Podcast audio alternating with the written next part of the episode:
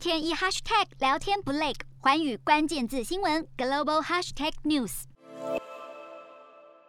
菲律宾是东南亚唯一的天主教国家，每年十月就进入耶诞季，也是全球时间最长的耶诞季。菲律宾首都马尼拉也宣布防疫要降级，让民众来开心迎接耶诞季的到来。去年菲律宾因为受到疫情的影响，总统杜特地呼吁全民过不聚会的耶诞节。不过从上个礼拜开始，菲律宾单日确诊人数都在九千以下，创下两个月来新低。因此，当局政府放宽了部分地区的防疫管制，让许多店家。可以恢复营业，民众也终于能够好好度过佳节。瞄准新南向商机，剖析东南亚发展。我是主播叶思敏，每周五晚间九点记得锁定。看见新东协就在环宇新闻 MOD 五零一中加八五凯播二二二及环宇新闻 YouTube 同步首播。